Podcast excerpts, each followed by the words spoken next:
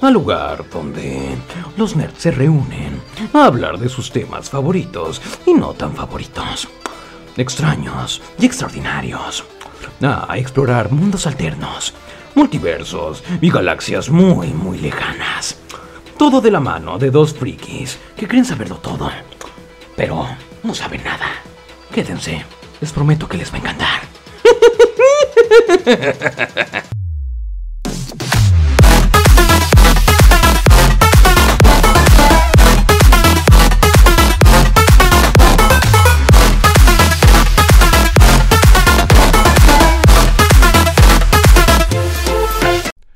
Bienvenidos amigos, amigas, amigues, ñoños y no tan ñoños a este podcast. Yo soy Ramón Burgos. Yo soy Fernando Gómez. Eh, y el día de hoy vamos a tratar un tema un poco... Ya muy tocado, pero pues a todos nos gusta. Sí, creo que es como que lo que se ha manejado en los últimos años, esta parte de la, de la moda vintage, de regresar a lo que, lo que era antes, como estábamos viendo anteriormente. Pero bueno, es que moda vintage, vintage no tanto porque es más nostalgia, ¿sabes? Los estas generaciones que nosotros y más atrás que crecieron con estos juegos clásicos mm, sería más más que una nostalgia. Y nostalgia porque son juegos que a lo mejor la, la generación más joven sí es ah, mira qué vintage, o mira este, este Mario. Y de hecho, ¿cómo lo han traído con los nuevos Marios, el Mario Kart para celular y cosas así. Pero bueno, al menos en nuestra generación yo creo que es más nostalgia que, vintage, pero pues sí. Sí, pero al final de cuentas estás hablando de que obviamente si no se hubiera vuelto una moda esta parte del vintage, esta parte de lo retro, esta parte del oldie, pues ninguna de las empresas, estas empresas estaría generando otra vez estos remakes, estas, esta situación de, ah, del retro excepto, Excepto que seas Nintendo. Nintendo siempre ha sido Mario, siempre ha sido lo mismo. Bueno. no, no, no, criticándolo, hablando en el buen sentido. Creo que, porque dices de, este rehacer y de traer personajes Mario, siempre ha sido Mario, Nintendo siempre lo ha hecho. Entonces, sus franquicias más importantes son Zelda y Mario, que son de hace miles de años. Entonces, pero sí, entiendo tu punto, entiendo tu punto. Sí, pero estamos hablando de no, no o sea, la, la, situación del retro gaming no es el momento en el que te estás hablando de eh, que salió un nuevo Mario. No, o sea, el momento en el que dices, oye, sacaron el Super Mario Bros. 3, güey en, eh, con nuevas gráficas, en vez de 2D, ahora es 3D, y tú te quedas como que, ok, sigue siendo Super Mario 3, ¿no? Solamente que ya le pusiste cositas nuevas para decir que... Sí, o, o, los, o ahora el remake de Resident Evil 2, de Resident Evil 3. Sí, sí, sí, es, esa parte del retro gaming que está, que está agarrando furor en este momento, porque a fin de cuentas estos, estos remakes... Eh, lo único que están haciendo es tomar las ideas, tomar los videojuegos que, que, que existían antes y traerlos a la tecnología que tenemos ahora, ¿no? Sí, y bueno, yo creo que el fin principal es atraer a público joven, porque obviamente el, público que en su tiempo jugó esos juegos lo tienen y creo que es el, público que más se decepciona algunas de las veces con estas reediciones. Eh, caso Resident Evil 3, que le faltó que la campaña estuviera más larga, que metieran no sé, los escenarios que había en el juego. Sí, pero, por ejemplo, pero, pero, de hecho, el hecho, o sea, la verdad es que yo siento que es un poco egoísta. No están pensando tanto en el, jugador de antaño, en el que ya el, el, jugador de nicho, sino lo que quieren hacer es traer nuevos jugadores. Por eso lo hacen con cinemáticas más frescas, con eh, obviamente con mejor resolución, con mejores texturas, con una historia un poquito diferente, porque lo que quieren es atraer al público nuevo, porque el público viejo, por decirlo de alguna manera, ahí está. Sí, pero por ejemplo, o sea, estás hablando de que nosotros decimos, por ejemplo, tú y yo podemos decir, ah, le cortaron la historia. Pero para una persona que está descubriendo apenas la saga de Resident Evil, güey, a fin de cuentas la historia le va a parecer normal.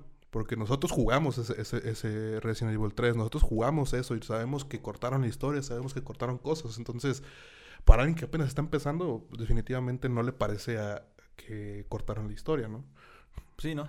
Bueno, nos fuimos muy largo, pero eh, eh, va a ser nuestro top 5, top, mi, mi top 5, su top 5 no de los mejores juegos, no vamos a hablar de los mejores juegos de la historia. Sí, claro. hay, cinco favoritos. hay que, dejar, claro en eso. Son, nuestros favoritos. Lo más seguro es de que ninguno de sus favoritos vaya a estar. A lo mejor uno o dos, pero a lo mejor el que nosotros consideramos que es el 5 sea eh, tu, primero, pero pues a fin de cuentas este es, este es nuestro podcast y vamos a decir lo este que nosotros queramos. Y es nuestro top, a fin de cuentas. Sí, ese es nuestros favoritos. Cada quien tiene sus favoritos. Hay gente que dice que eh, los mejores de los mejores cinco de toda la historia. ¿Por qué? O sea, si a lo mejor yo ni le jugué, ¿por qué va a ser el mejor, no? Entonces, mis favoritos, mis cinco favoritos, sus cinco favoritos. Eh, a lo mejor hay juegos que ni conozcan, pero o que no han jugado y vale la pena jugarlos. Echen un ojo. Ahorita hay un montón de, emuladores. Eh, pueden jugarlos, comprarlos sin, sin, problemas y pues, probarlos. Sí, que de hecho, o sea, la mayoría de los juegos que yo voy a presentar, yo siento que mi top va a ser muy, muy controversial. Porque no me fui por el mainstream. Me fui más bien por los juegos que yo jugué. Que yo Ah, porque vamos a tratar de hacerlo. Como esto se trata de retro gaming, pusimos este. Em, la condición de que se tratara antes de la época disco. No, no de los ochentas, más bien de la época del disco, antes de PlayStation, antes de Xbox. Ya, eso no me habías dicho. Sí te había dicho eso. No me habías dicho.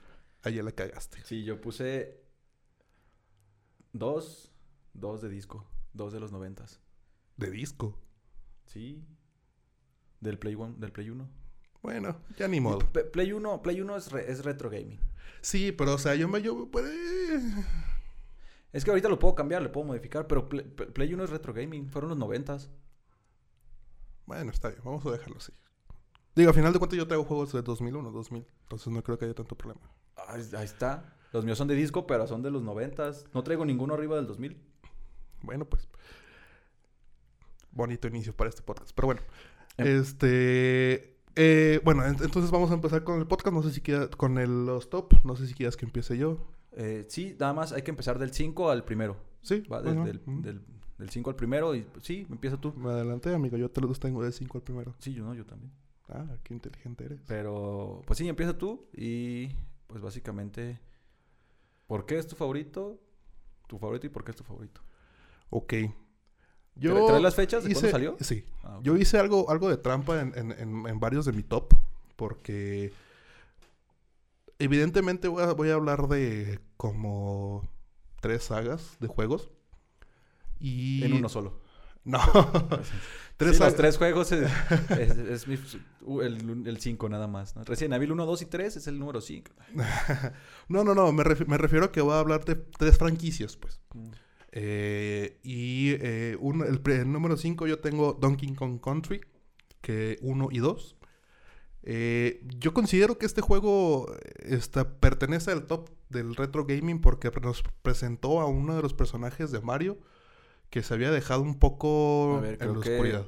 Creo que, creo que, creo que hiciste lo que dijimos que no estábamos haciendo. Dijiste que pertenecen al retro gaming. No, pertenecen a tu retro gaming, a tu top. Dijiste, pertenecen al retro gaming. Sí. Ajá. Pero los, estás volviendo a tus favoritos, los estás volviendo los favoritos de antaño que deben ser favoritos.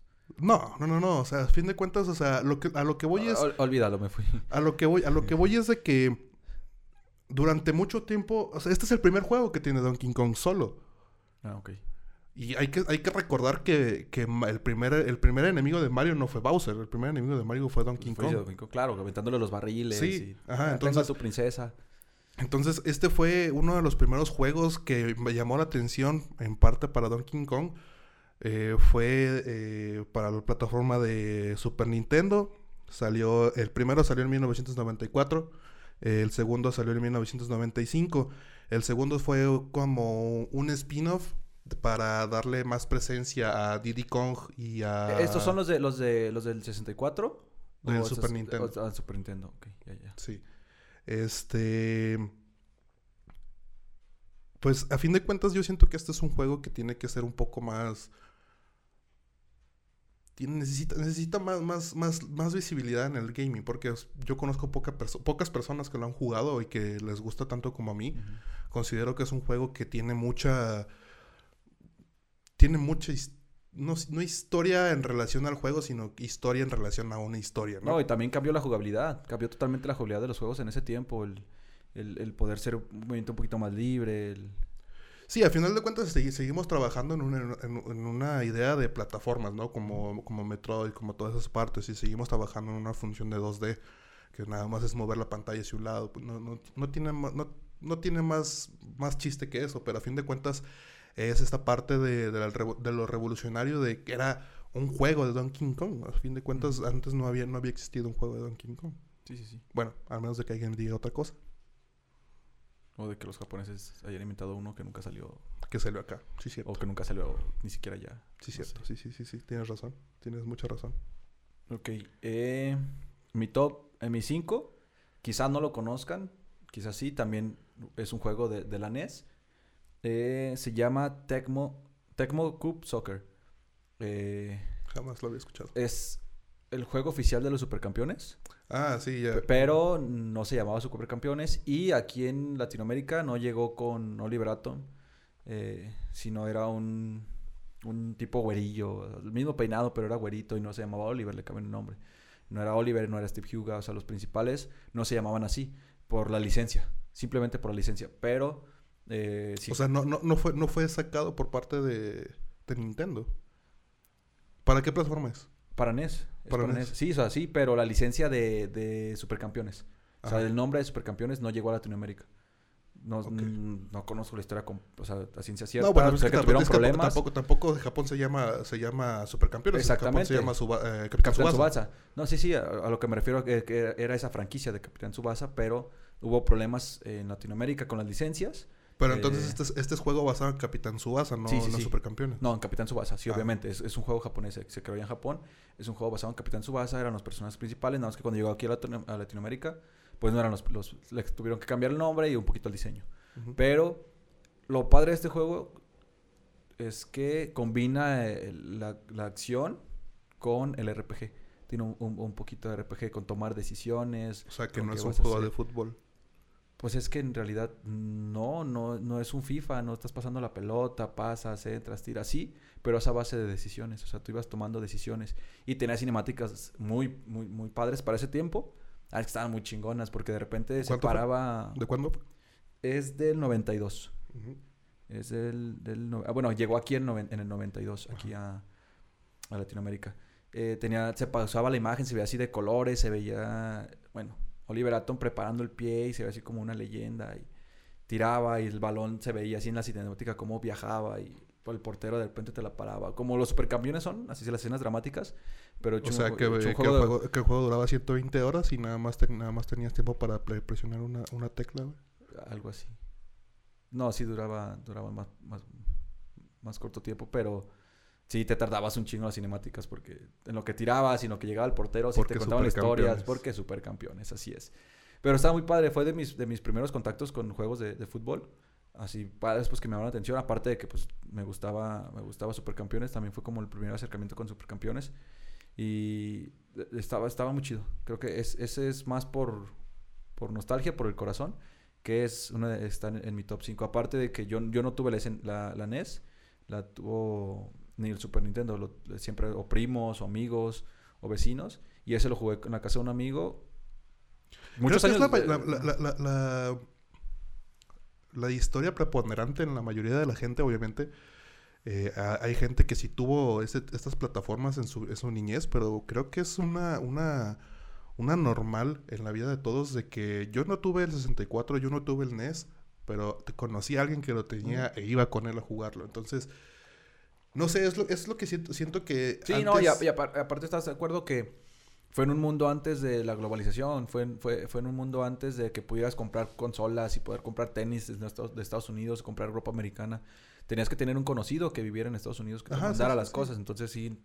O que tuvieras muchísimo dinero para que tus padres viajaran, las trajeran, o que un conocido te la trajo, porque sí, que tú compraras ahora, como lo compramos en línea, en Amazon, Mercado Libre, no existía eso, entonces también la economía era diferente. Entonces, eh, familias que tenían una tele, dos teles y pues, cómprame la, la Nintendo de Navidad, cállate la boca, ¿con qué dinero, no? Sí, no. Y yo, yo iba más por el, por el lado de que, por ejemplo, em, anteriormente los juegos era para jugar en la consola. O sea, si tú querías, si tú tenías un multiplayer, necesitabas cuatro controles, cuatro amigos que estuvieran dispuestos a ir a tu casa o un amigo que estuviera dispuesto a invitarte a su casa. Vaya, y, qué y- triste. y hoy, y hoy en día, pues simplemente con el, con el multiplayer en línea, pues no necesitas ni siquiera conocer. O sea, ¿cuántas veces no te ha pasado que ni siquiera conoces a una gente con la que juegas todos los días Overwatch, con los que juegas todos los días eh, Call of Duty, con los que juegas todos los días algún juego? Y ni siquiera los conoces en la vida real. Sí, no, y no sabes si su nombre es de verdad o... O, ta- o no sabes si en realidad es vato. o- Ah, también... Digo, puede pasar. Sí, sí, sí. Sí, puede pasar que, tú estás bien enamorado, ¿no? De la, de la chica gamer y un señor panzón de 30 años. En el sótano de su mamá, sí, su mamá.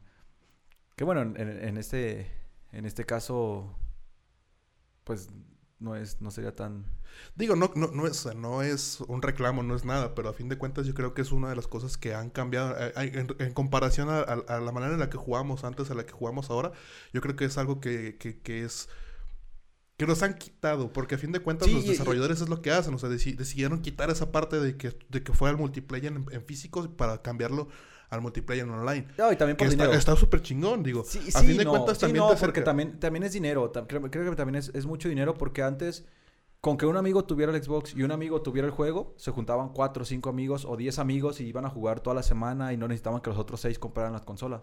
Ahora te obligan a que si quieres jugar con tu amigo, tú tienes que tener la consola también. Y si quieres jugar con tu otro amigo, tú también tienes que tener la consola. Entonces, también para ese tema de, pues de, a lo que se llama, como se llama el podcast, de Nerdotopía, eh, antes, más bien ahora los niños crecen más en solitario también en este sentido. Ya no ya no se reúnen a jugar con sus amigos tan, tan seguido, ya no es tan común que, ah, me puedo quedar en la casa de mi amigo para jugar videojuegos. Ya no es, deja, invito a todos mis amigos a comer para jugar Halo, porque ya no se puede, no puedes jugar Halo 5 en tu consola con cinco controles. Entonces, también eso ha alejado a, las personas, también ha creado eh, relaciones sociales más difíciles, más, más distantes, los niños ya no conviven tanto. Y podrías decir, es que ya, ya estás viejo, estás hablando desde tu punto de vista viejo, pero qué padre era antes salir con tus amigos y juntarte con, e, ellos a jugar eh, Play, a jugar eh, Super Nintendo 64, sí, divertirte, que quedarte a dormir.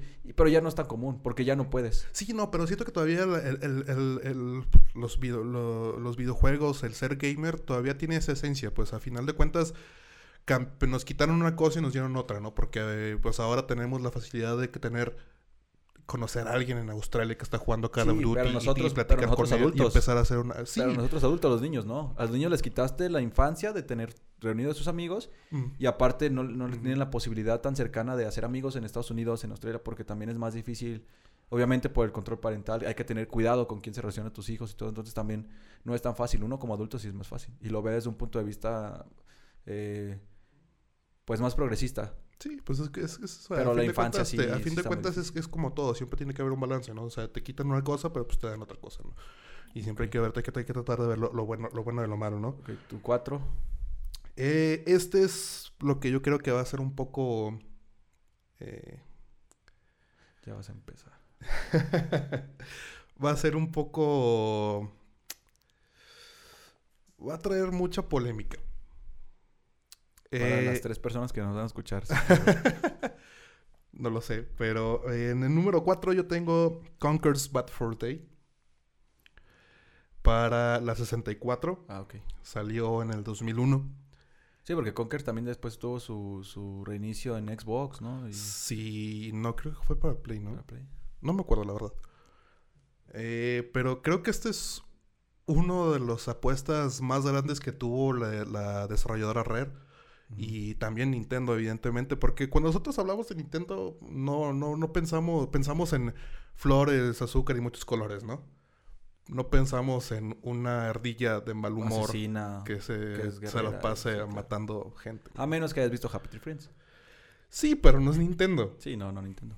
O sea, hasta este, momento, hasta este momento no, habíamos visto un, concepto de, tal, de tal forma. Pero fue rare, porque también, eh, también fue, bueno, fue rare. Fue, rare, fue rare, pero porque también, porque también porque Nintendo decidió apostar. Sí, pero porque también ves de rare, ves este Banjo Kazoo y ves este tipo de juegos también que dices, wow, o sea, Nintendo haciendo esto. O sea, literalmente, eh, Conker's Bad for Day es un Banjo Kazoo.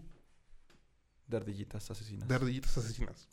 O sea, en, vez de tener un no sé qué chingado sea. ¿Un oso? Banjo. ¿Un oso? No sé. ¿Sabes a quién, me, quién me recuerda? A un capítulo de las chicas superpoderosas. Donde también salía un, un güey así tocando el banjo que también era como un oso, no sé qué demonios era. Ah, pulgoso, no. Pulgoso, ¿no? Pero, pero, no sé. El punto es de que no se había visto hasta ese momento un videojuego que fuera... Pero es de tus favoritos. Sí, es de mis favoritos. Hasta este punto no se había visto un videojuego en Nintendo que fuera tan. tan bizarro, tan. por ponerlo de alguna forma arrabalero. Eh, creo que entiendo por qué no tuvo tanta, tanta aceptación dentro, dentro de, la, comunidad gamer. Es que también ponte a pensar que también en ese tiempo era muy cuidado también. se reunían, bueno, los, los, los, que jugaban consola, los niños jugaban con sus papás, o sea, sus papás estaban presentes cuando jugaban consolas, cuando jugaban videojuegos. Entonces también de repente ver este shock de, ay, una ardillita con una pistola, ay, qué risa. Cuando de, ver el shock, de, ver este shock de ver un girasol con tetas. Ah, exactamente. Sí, aparte. aparte de los personajes bizarros, un girasol con tetas y luego matándose entre ellos. Y... Sí, o sea, a fin de cuentas, yo creo que la situación aquí fue de que Rare y Nintendo se dieron cuenta que ya tenían a toda una generación de gamers que habían, por lo que habían tenido por lo menos, ¿qué te gusta? 10, 15 años jugando. Y que ya habían crecido. Todos los días, que ya habían crecido, que ya habían dejado de ser unos niños y que se habían convertido en, en estos seres nefastos que se ríen con cualquier cosa que normalmente le llamamos adolescentes, güey. Yo le digo sobrina. ya crece, por favor. Entonces, eh se dieron cuenta que ya tenían este, este, este esta base de, fans, de gamers, que necesitaban un, un cambio en, sus temáticas de juego. Y evidentemente ya tenías otros juegos que estaban un poco más eh, enfocados a esas personas, a ese tipo de, de temáticas. Pero no tenías un juego que te dijera, mira, soy una ardilla. Normalmente cuando ves una ardilla tú dices, ah, va a ser algo tierno, va a ser algo bonito. Nunca te piensas que la ardilla va a ir y se va a coger a un girasol con tetas. Creo que YouTube ya no nos va a dejar subir este podcast monetizado. No importa. eh, sí, yo siento que. Yo entiendo, yo entiendo que, que por eso. A lo mejor por eso no, no, no siguió teniendo tanto, tanto respaldo por parte de Rare y por parte de Nintendo. No, es, que es que también Rare, sí, sí fue, se le, dijeron, le dieron las pautas, le dijeron, va, hazlo. Y creo que se fue demasiado revolucionario. Creo que sí, de verdad dijo, ay, me dieron chance, deja con lo que quiera, voy a hacer pinche desmadre. Y también ah, se pasó un poco, un poco en el sentido de que se bloqueó para futuras negociaciones, pero no le, no le podemos recriminar nada, fue un, fue un juegazo. Sí, fue un juegazo. Yo, yo siento que ese tipo, esto se, se, convirtió en estos juegos, en este juego de culto que nadie dice que jugó. Pero cuando hable, alguien habla de ese juego, todos dicen, ah, sí, sé de qué hablas. O sea, porque en realidad sí es un juego un poco fuera de lo normal. Que no te hace, no te deja decirlo con, con orgullo y decir, ah, yo jugué Conquest Bad for Day. No sé, ¿tu, ¿tu cuarto cuál sería? Mi cuarto es un clasicazo. Este sí, le, a muchos, a lo mejor no es su favorito, pero les va a gustar mucho. Es uno del 89, de para la NES, otra vez. Eh, dos seguidos. Es el de las tortugas ninjas. Uh, ¿pero cuál? El primerito. El, mm. que todavía era como tipo... A mí que me gustó plataforma. Fue, el, a mí que me gustó fue el de... Es que tiene muy buenos. Que la temática era igual. Pero ya con las nuevas gráficas sí, sí cambió Creo un que el 3, el de, el de Aventuras en el Tiempo, una cosa así. Sí. No, no, sé si se llamaba así, pero sí, sí sé cuál es. Es que, es que este fue el... Había muchísimos, muchísimos de esta temática de ir caminando y golpeando. Está el doble dragón y el... O sea, había muchos. Pero el ver a, las tortugas ninjas, como tal, ya héroes, hechas héroes, luchando en estos eh, niveles nuevos creados para, para, las tortugas ninjas, con los villanos de las tortugas ninjas, porque ya no era una franquicia como tal nueva, o sea, era una franquicia conocida, las tortugas ninjas, hechas videojuego. Sí. Entonces, eso también llamó mucho, mucho la atención, que ya conocían a lo que, al menos yo cuando lo jugué, porque también lo jugué tiempo después de que salió, obviamente, eh, yo ya conocía las tortugas ninja, entonces yo ya sabía que las tortugas ninjas eran una franquicia, y ver en un videojuego a los villanos de las tortugas ninja aunque fuera en una, en una plataforma ya hecha, ah, la verdad es que a mí me gustó mucho. Se me hizo, disfruté mucho jugándolo. De hecho, todavía lo puedes, eh, como te digo, descargarlos en, los simuladores. En los simuladores y te, te, la vas a pasar a gusto, aunque sea en 8 bits, aunque sea estos imágenes que ni siquiera son colores completos, ahí como nada más ciertas tonalidades. Está muy padre, está muy chido. ¿qué es, lo, ¿Qué es lo divertido de, de, la comunidad gamer? O sea, en, aquellos tiempos decíamos, uff, padre, ve esos, esos gráficos. Esos gráficos, ve la tortuga, cómo se ve así. O sea, era un juego en 2D y tú la veías y dices, wow, esto es 3D. Sí, ahora, Un, ahora un niño de 12 años ve este juego y decir, no manches, es ¿qué es eso? Es un asco, es una porquería. Pero igual si le da, si le da la oportunidad y lo juega, le va a gustar, lo va a disfrutar, porque a fin de cuentas, pues e, eso es lo padre de, la comunidad gamer, de los juegos, que trascienden a generaciones, o sea, generaciones siguen jugando Mario, Super Mario Bros. 3, el Mario, o sea, el universal, el que todos conocemos, y se la siguen pasando a gusto, entonces. Tortugas Ninja, videojuegos, de mis favoritos. Sí, era, era, algo, era algo que estaba un, un, un, ganar fácil, ¿no? Sí. decir, porque a fin de cuentas. Siempre que la apuestan a una franquicia ya hecha, es un ganar fácil. cuando salió el videojuego ya tenías una franquicia de las Tortugas Ninja, ¿no? O sea, todo el mundo conocía quién eran las Tortugas Ninja. Ya sabía quién era Miguel Ángel, Donatello, Rafael, todos. Ya sabíamos quién eran. Claro. Ahora solamente lo hiciste videojuego. No tenías, no tenías manera de perder. Bueno, todos recordamos lo que pase con E.T. en paz descanse. Pero pues a fin de cuentas tienes... Habrá que buscar las copias enterradas. Fuera, era un, una creepypasta, ¿no? O sea, o sea no, no, no, es cierto. Yo creo, que, yo creo que sí es cierto. Yo, hubiera, yo lo hubiera hecho, entiérranlas. Nosotros ya habían perdido el dinero. No lo sé, pero bueno. Eh, creo que eso es una de las ventajas que tienes cuando estás trabajando con unas franquicias ya hechas. Pues llame, llámese, llámese una serie televisiva, llámese una película, llámese una historieta. Eh, tienes esa ventaja, pues la gente que ya conoce el producto va a comprar tu producto simple y sencillamente porque por, es porque ese es el producto, sí, sí, sí. Eh, bueno, yo tengo mi tercero, que es Mega Man X. Uh, no incluía Mega Man en rayos. Mega Man X eh, salió para, la, para el NES en 1993. A mí me gusta más Mega Man 0, pero... Es que, Mega, bueno, yo lo, yo lo tengo en mi top porque es el primero de Mega Man que jugué. Fue el primero, y de hecho ni siquiera lo jugué en el NES, lo jugué en el emulador de Game Boy. Entonces fue el primer, el primer Mega Man que jugué, fue la manera en la que yo me enganché con esta franquicia y empecé a jugar todos. O sea, y por decirte todos es todos. O sea, me jugué todos los de Mega Man, me jugué todos los de Zero, me jugué todos los de Battle Network. Que a lo mejor la gente no lo recuerda, no lo recuerda como tal. Vuelvan a jugar Mega Man. ¿Pero cuál? cualquiera. Vuelvan a jugar cualquier Mega Man. Es más difícil de lo que lo recuerdan. De verdad. Hay niveles... Porque hay niveles que tú dices, ah, tú, tienes en la mente Mega Man, ah, sí, los acabé todos y los pasé. Vuelvan a jugar Mega Man y es un juego que implica cierta dificultad, de verdad. O sea, es un juego difícil. Es un juego difícil, sí. O sea, no te digo que me lo jugué, me lo, me lo acabé en tres horas. No, no, no, a, lo, que voy es esto. tiempo sí tardé ¿Qué te gusta? ¿Una semana terminar Lo, que quiero decir es esto. O sea, muchos recuerdan a Mega Man, a este monito azul disparando y dicen, ah, qué bonito, qué padre juego. De verdad, jueguenlo jueguenlo porque mucha gente lo recuerda de, los noventas que lo llegó a jugar o de los ochentas. Jueguenlo, de verdad jueguenlo. Uno pensaría que es un juego fácil, un juego que mi sobrino, mi sobrino lo puede jugar así. Eh, no, si es un juego que implica dificultad, si aún una de gran nobleza pasar, tampoco es imposible. Pero uno pensaría que es un juego facilito y dices, wow, no, no es tan fácil. Sí, eh, yo siento que una de las razones por la que, la que coloco este juego aquí es porque introdujo a la, a la franquicia algo que si bien es muy estúpido, que no tiene nada de chiste, que es una, es una, es una mecánica de juego que no tiene nada de chiste, pero no existía en la franquicia de sí, no, en, ese, en ese momento no tiene chiste. Que era, era el poder deslizarte, el poder saltar y poder hacer todo lo que tú quisieras en la mayoría de las, de las paredes que existían en el juego. Y hasta este momento, hasta Mega Man X, no, no, se, había, no, se, había, no se había ofrecido en, en, la franquicia nada de esto.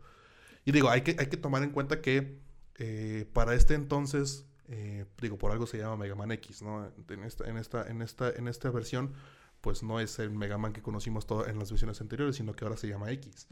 Y como una nueva versión, pues tiene diferentes habilidades, ¿no? Y una de esas habilidades que, que agregaron a, a, a, este nuevo personaje era era eso, ¿no? Y te, te abrieron un mundo de posibilidades. Sí, el de saltar por las paredes. Te abrieron un mundo de posibilidades para hacer mecánicas, para hacer puzzles, para sí, hacer que, que, esa, mecánica lo viste después en, en los de... El... En los de Mario. En los de Mario, en los del Príncipe de Persia. O sea, ese tipo de juegos que de verdad dices, ah, puedo saltar en las paredes, puedo escalar, puedo hacer tipo como parkour. Y lo empezaron a copiar muchas franquicias porque... Y fíjate, es, gustaba es, algo muy tonto, o sea, es algo muy que, que ahorita lo, lo, estamos platicando como si fuera lo wow, pero... Pues es que en ese tiempo sí era lo wow. Es, algo, es algo muy, muy sin chiste. A fin de cuentas es una mecánica, es una mecánica, mecánica que todos decimos, ah, pues sí, güey. O sea, si, si yo soy lo suficiente hábil, puedo agarrarme de, de una pared. Si yo soy lo suficiente hábil, puedo saltar de una pared. Pero no existían juegos que hicieran no, eso. No, no, no, definitivamente no. Y pues evidentemente es este es uno de los juegos que tengo en mi corazón porque fue la, primera la primera de los primeros videojuegos que jugué en el Mega Man X. Eh, te digo, no lo jugué ni siquiera en el NES, lo jugué en un emulador, pero guardo un, un, espacio muy especial en mi corazón. Y dijo, podría, podría irme con toda la, la, franquicia de Mega Man y contarte los de... Ah, Ese sería otro programa. A todos, los, a todos los gamers les encanta... Bueno, si no les encanta, les gusta. Y si no les gusta, al menos han jugado un juego de Mega Man. Mega Man es un nombre ya grandísimo, la verdad, para, para los videojuegos. Y de verdad, yo no conozco a nadie que no le guste Mega Man. Que diga, ah, nada, pinche juego culero. Nadie. Yo no conozco a nadie que no le guste Mega Man. Entonces, mira, llegamos a una conclusión, Mega Man Mega Man, es algo que, que, que, marcó, que marcó a los, a los, gamers, así como, como marca Mario, como marca Pokémon, como marca Pikachu, todo eso. O Sonic inclusive en su momento. Sí. Eh, siento que es uno de los personajes que, que marcan a, la comunidad gamer, ¿no? Sí. Eh, mi tercero es un juego, creo que de mis favoritos. Digo, no está en el primero, pero es de mis favoritos de, de toda, de toda mi vida creo que sí lo van a, lo van a ubicar, al menos eh, si no son tan jóvenes. Es el de Dragon Ball GT, el Final, el Final Bout. Te la debo, carnal. salió para, ninguno de los de Salió para Play 1. Buenísimo, buenísimo. Era, es un juego de peleas. Es un juego de peleas. Eh, uno, tú versus la máquina o tú versus alguien más. Pero incluían toda la, la temática de Dragon Ball. Podías volar o sea, a cierto punto podías despegar el suelo. No nada más era los juegos típicos de Mortal Kombat de brincar, pegar y hacer combos. Podías volar, podías hacer... Creo que sí, creo que sí he llegado a jugar uno de Dragon Ball, que inclusive hasta hacen eh, este tipo de gráficas en 3D, ¿no? Que, o sea, estás volando y haces todo ese tipo de... Bueno, o sea, no ah, gráficas, me, pues, refiero, me refiero a... Pero pues también esos ya eran más avanzados, este era como más, más sencillito, güey. Ah, entonces, no sé. No, y estaba muy bueno por los personajes, o sea, puedes jugar con los villanos principales, con Cell, con Freezer, con Majin Buu. Y el rival a vencer era Baby Osaru. Entonces, era el, enemigo final y podías este, escoger a Trunks, a Goku, a Goku Super Saiyajin, a Gohan, a Gohan Super Saiyajin 2, a Piccolo. Era una variedad de personajes. Yo soy muy fan de, de, Dragon Ball. Tú lo sabes, obviamente traigo un, tatuado un, un Vegeta con la M de Majin Buu. Eh, para mí es una, es una, es una serie, un anime increíble. Hasta la fecha sigue dando de qué hablar, siguen sacando películas. Va a salir una película nueva de Dragon Ball Super. Entonces, siempre, a mí me gustó, yo crecí viendo Dragon Ball. soy de esos niños que crecieron ver, viendo Dragon Ball, viendo... O sea, yo, yo, creo que la, que la, mayoría de la gente, me atrevería a decir que en México, si no es que en toda Latinoamérica, salíamos de la escuela y íbamos corriendo a la casa porque sabíamos que iba a haber Dragon Ball. Sí, que iba a haber Dragon Ball Z. Sí, sí, sí. Entonces, la verdad es que fue un buen juego. Eh, unió a los mejores personajes. Podías pelear como villano, podías pelear como héroe, podías hacer torneo. Había una versión que era nada más tú contra la máquina, modo como historia, tú y pasar toda la historia. El modo torneo también, que puedes jugar contra otro jugador o contra la pura máquina. El, el Tenkachi Budokai, que es el, torneo de artes marciales. Entonces, la verdad es que está, fue de los primeros creo que fue de los primeros de Dragon Ball que gustó tanto y que impulsó a la franquicia, que Bandai le dijo, podemos hacer cosas mejores. Y de ahí se viene toda la saga de, de, de Pokémon, de Pokémon, nomás de Dragon Ball que ahora conocemos en, en Xbox, en, en Play. La misma gata pero revolcado. Sí, ya con mejores gráficas y todo, pero pero fue, fue, fue revolucionario. En mi tiempo fue revolucionario. Me encantaba juntarme con mis amigos. Nos juntábamos con mis amigos. Así como cuando jugábamos Bloody Roar. También otro de los juegos que de antaño. Bloody Roar que te puedes transformar en, en, criaturas. Nos juntábamos con los amigos a jugar. ¿Sabes? Y nos juntábamos y hacíamos torneos entre nosotros y papelitos. Entonces tu serie favorita, tu caricatura favorita, en un, tu video, en un videojuego, con tus amigos, palomitas, refrescos. era, una tarde increíble, era, una tarde increíble. Era, lo que lo que tenía la comunidad gamer anteriormente, o sea, era, era juntarte con tus amigos. Aunque por culpa de eso, fui castigado una vez jugando Bloody Roar. Esa, esa, anécdota, no sé si te la había contado. Estábamos jugando en mi casa, este, jugando Bloody Roar, estábamos echando peleas. Y había un personaje de una que se transformaba en vampiro. Em, que andaba bien escotada. Sí, sí, sí. Ay, tengo el nombre en la punta de la lengua. No, no me acuerdo. Y una vez cuando así con mis amigos igual, les platico esta escena, palomitas, papitas, refrescos en la sala de mi casa. Y a este personaje, a este Body niño, negro, cabello verde, ¿no? a este niño tonto, se le ocurre decir, cuando se transformó, y le dije, ah, mira, se viste como prostituta. ¿Cuántos años tenían? Como unos, yo tenía como unos 10. ¿Y tu amigo? Todos éramos de la edad. Ah. Todos éramos más o menos de la edad. O sea, no, no había nadie más grande. ¿Cómo es que un niño de 10 años conoce el término de prostituta? Nada me la preguntes. no, lo- no, lo- no lo sé. Pero sí fue así como, ah, mira, te viste como prostituta. Obviamente lo ves en películas y cosas así, ¿no? Pero...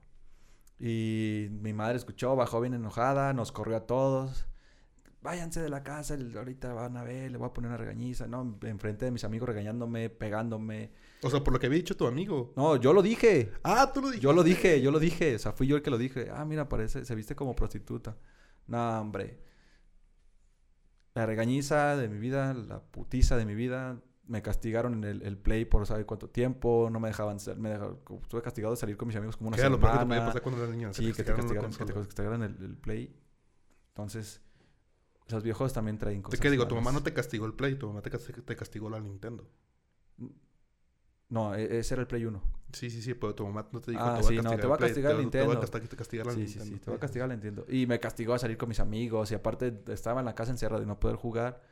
O sea, Sí, era, era lo peor que te podía pasar cuando, cuando, cuando éramos niños. Aprovechenlo, gente, joven.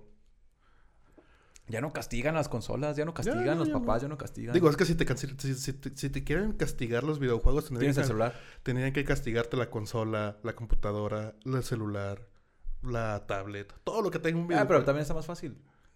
Quitas Quitas el enchufas el internet. wifi y ya. Sigues teniendo la posibilidad de jugar juegos fu- fuera de línea, güey. Sí, pero pues. Sigues teniendo la, la posibilidad de la Sí, capacidad pero, de jugar. Qué aburrido. Eh, bueno. ¿Tu top eh, dos? Mi top 2. Creo que este va a traer muchos recuerdos a mucha gente. A lo mejor algunos amargos, otros no tanto. Pero en eh, la posición número 2 de mi top 5 tengo a Metal Slug 3. Es un Yo, juego yo que estuve, a, salió... yo estuve a punto de meter Metal Slug. A punto de meter Metal Slug, pero. No sé. ¿Por qué no? No sé. Tengo recuerdos muy bellos. ¿Sabes? Creo que mis recuerdos de Metal Slug son en maquinitas. Creo, es lo que, lo que iba a decir. Eh, o sea, a final de cuentas No, creo no, que... no en, en el en- Play. en el momento de, en el momento de decir... de- Ah, pero, pero, pues. entonces, a ver, estás diciendo que... Jugar maquinitas... No, no, no. jugar No, no, no, no, no, no, para nada. No estoy diciendo eso. Al contrario, yo también iba con mi primo y juntábamos las monedas las quincenas, los domingos y nos íbamos a jugar maquinitas. De hecho, hay un juego de maquinitas que me gustaba mucho. Este, paréntesis aquí. No me acuerdo cómo se llama el juego. Si tú te acuerdas o es era muy muy la temática era muy simple, pero era divertidísimo, era gastarte tu dinero, era escapar. Como todas las maquinitas. No, sí, sí, sí, pero es que este juego. No sé si lo conozcas. Era, eran dos tipos. Bueno, si jugabas de dos, si no tú eras uno. Tenías una pistolita que disparaba solamente hacia el cielo. Disparaba como una cadena, una cuerda. Ah, oh, y te sí. rompías una burbujita, la burbujita Sí, se sí, hacía, se hacía dos. Se hacía dos. Rompías esa y se hacía dos. Y rompías otra y se hacía otras dos. Y se iban haciendo un montón de burbujas. Entonces después agarrabas bonus. Y ya no nada más era una, una pistola que aventaba una cuerda que era hacia arriba, sino que había una de metal y se quedaba un tiempo. Ajá. Y todo lo que chocara con esa se partía. ajá, sí. Y entonces, y- entonces era un caos porque estaban, en- estaban entre dos personas aventando cuerdas hacia arriba, otros que ya tenían el poder que se pegaba, otro que aventaba dos sogas, las burbujas rompiéndose, queriendo escapar, o sea, te, te interrumpías, te, te- encerrabas. Era un caos, pero era muy divertido. Igual que Metal Sí. Metal Slug era gastarte 10 pesos en Mm, 5 mm. minutos. Ah, No, amigo, no. Ah, bueno, sí, sí, 10 pesos en 5 minutos, sí, te lo acepto, pero no, no te gastabas 10 pesos en nada más ir a jugar a las maquinitas en la, a la tienda.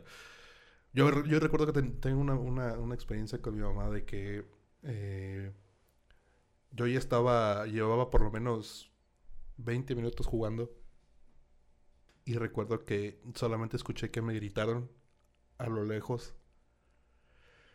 Y recuerdo haber sentido el temor con las siguientes palabras que dijo mi madre de llevas 20 minutos, te mandé nada más por la coca y no has venido. Vete, regrésate en chinga a la casa. Fueron las palabras que, que- que me dijo mi mamá y en ese momento sentí el terror, la verdad. Güey, uno, creo, creo que uno de estos, inventa juegos, cosas. estos juegos de, de, de, de, maquinitas. La maquinita fue un vicio. Fue, fue, fue nuestra primera adicción. Sí. Uno puede ser adicto al cigarro, al alcohol, a un chingo de cosas y tener vicios y tener. Las maquinitas era un vicio grande. era- O sea, te mandaban en las. por esto- las tortillas. Sí, por eso la es muy común. Todos, hacen este chiste, ¿no? Pero te mandaban las tortillas y te quedabas horas jugando si te dejaban chance. O ya iba por la Sí. mamá por ti, te sacaba de las orejas. Y si no tenías din- Que lo, dinero, peor, si que, lo peor, que acababas... lo peor era cuando estabas a punto, o sea, que llevabas de esas veces que, que traías un ángel y ya estabas a punto de terminar el juego con una sola moneda, era lo mejor que te podía suceder y llegaba tu mamá y te decía que tenías que irte a casa. No, y, y- y te, te ideas cosas para sacar dinero, fíjate. Eh, yo con, con, con mi primo Beto, eh, es dos años más mayor que yo. Cuando yo me iba a quedar a dormir a casa de mi abuelita, porque ellos vivían con, con- en casa de, mi- de mi abuela, que en paz descanse, eh, salíamos a la calle, vivían ahí en Tezistán. Es un rancho de... Pues sí, en ese tiempo también era... Ahorita ya ciudad, pero era un pueblo, pues. Sigue siendo rancho. Eh, eh, pero el pueblo. Entonces, pero, o sea, todas estas calles de tierra completamente, o sea, Sigue poquitas casas. calles de tierra. Ya no hay poquitas casas. No, ya no hay poquitas casas. Sí, eran poquitas casas entonces. Pero era, era en esta época de los... Sí, ya había trompos de plástico, ya había. Pero como era pueblo, todavía se jugaba mucho los trompos estos de Con punta la de punta clavo. de clavo. Entonces, como yo todas las vacaciones o siempre que, que había vacaciones o en los fines de semana nos íbamos a quedar allá con... Yo mí me gustaba quedarme en casa de mi abuela. No nada más porque disfrutaba estar con mi abuela, sino por las travesuras que hacía con mi primo y todo esto, ¿no? Entonces, lo que hacíamos era... No era estafar, porque al fin de cuentas no estafábamos. Pero lo que hacíamos era... Éramos muy buenos con los trompos. Entonces jugábamos con, con los, con los niños de ahí. Hacíamos un círculo, en, la tierra hacíamos un círculo. Y eh, la entrada era de- o de 5 pesos o de 2 pesos o dependiendo de lo que quieren entrar, ¿no? Pero no sé, de 5 pesos la entrada. Era cada, cada niño ponía su entrada, los 5 pesos al centro del círculo y con tu trompo de clavo, de punta de clavo, era sacar las monedas. Y obviamente si era eh, las monedas que sacaras eran las, eran las tuyas. Entonces mi primo y yo éramos muy buenos para eso, entonces tratábamos de juntar a la mayor cantidad de niños que quisieran jugar. Sac- ju- sacábamos las monedas y entrábamos nosotros con 2 pesos. Y ordeñar ese dinero. Sí, entrábamos con 5 pesos él, yo 5 pesos yo y teníamos, salíamos hasta con 20 pesos cada quien. ¿Y qué hacíamos? Irnos a las maquinitas. Era, era divertidísimo. Y era gastarnos los 20 pesos jugando este de juego de las burbujitas o meta de slug y el dinero se te iba... Se te iba como agua. o Se sea, te iba como agua. y no. O sea, sí, sí, sí Porque eras era- eras jugabas dos horas. si eras bueno para te jugar. dos horas en las maquinitas. Sí, si eres bueno para jugar, a fin de cuentas, pues simplemente pasabas el juego con dos, tres monedas. Pero. ¿Sí ¿Te acuerdas cuando tenía yo mi maquinita en mi casa? Sí. Pero si a fin de cuentas era- eras, eras de ese tipo de, del gamer promedio que necesita unas dos, tres pasadas al nivel para decir, ah, ya sé cómo hacerlo. Si te aventabas unos 10 pesos por, por, eh, por, por nivel. Sí. Sí, más este tipo de juegos de meta de slug que... Sí. Balazos por doquier. digo, bueno, eh, siento que la, la franquicia de Metal Slug eh, no murió por la comunidad gamer, sino murió por los desarrolladores. Hicieron tantos cambios y tantas plataformas nuevas que se perdieron la- en, la, en la esencia de Metal Slug. No sé si tú llegaste a jugar este videojuego móvil de Metal Slug, que era como tipo, genera tu propio refugio y cosas así. Mm, no, la verdad es que no me llamó la atención. Yo al, al ver la nadie. temática que era, Nadie. dije, nah, no, no". Nadie, nadie. Yo, yo siento, o sea, yo la verdad no conozco hasta el momento a alguien que haya jugado ese juego. Y siento que ese es uno de los problemas que le trajo, que le trajo a la franquicia y una de las razones por las que terminó muriendo, ¿no? Porque a fin de cuentas eran, eran juegazos. Aunque eran muy sencillos, eran de, de run and gun, pero eran muy sencillos y eran muy divertidos. Digo, a fin de cuentas era, era cumplir lo que necesitábamos en un videojuego, ¿no? Que era quitarnos el estrés. Pues que hay, este, hay, Pues sí, sí, sí, sí. De- de- no, y al contrario, creo que te estresabas más. Ya No, cuando, pero cuando, cuando es- metas- de ese estrés, de ese No, estrés y- bueno, ya ¿no? Que al cuando- final de cuentas terminas Y si tenías tu consola, si tenías tu consola, eh, yo recuerdo jugar Meta de Slug. Yo nunca eh, jugué Metal Slug en consola. Yo sí en Play. Nunca. Yo tenía, yo tenía el Play 1, tenía el Metal Slug 10, el X, pues. Es un juego que lo tengo en la memoria. También juntaba con mis amigos a jugar y es un, es un juegazo. La verdad es que es un juegazo. El hecho de, de convertirte en momia y tener que tomarte la pócima para, para volverte a convertir en normal. Los perros que te avientan bolitas por abajo. O sea, la verdad es que estaba, estaba muy chido. Y, y el tenerlo en consola, tener vidas ilimitadas, lo hacía un poquito más más divertido. Porque ya no, era- ya no gastabas tu dinero. No necesitabas gastarte tu- todo tu domingo para jugar.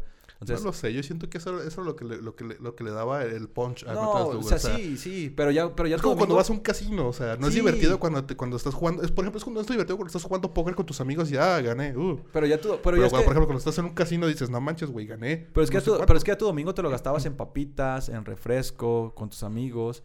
Y ya no era gastártelo nada más en las maquinitas, sino que ya te lo gastabas eso en es botana. Y jugabas play. Ah, también era El divertido. riesgo, el riesgo era, era lo, que, lo, que, lo que nos gustaba. Jugar al riesgo. Perderlo todo, arriesgarlo todo.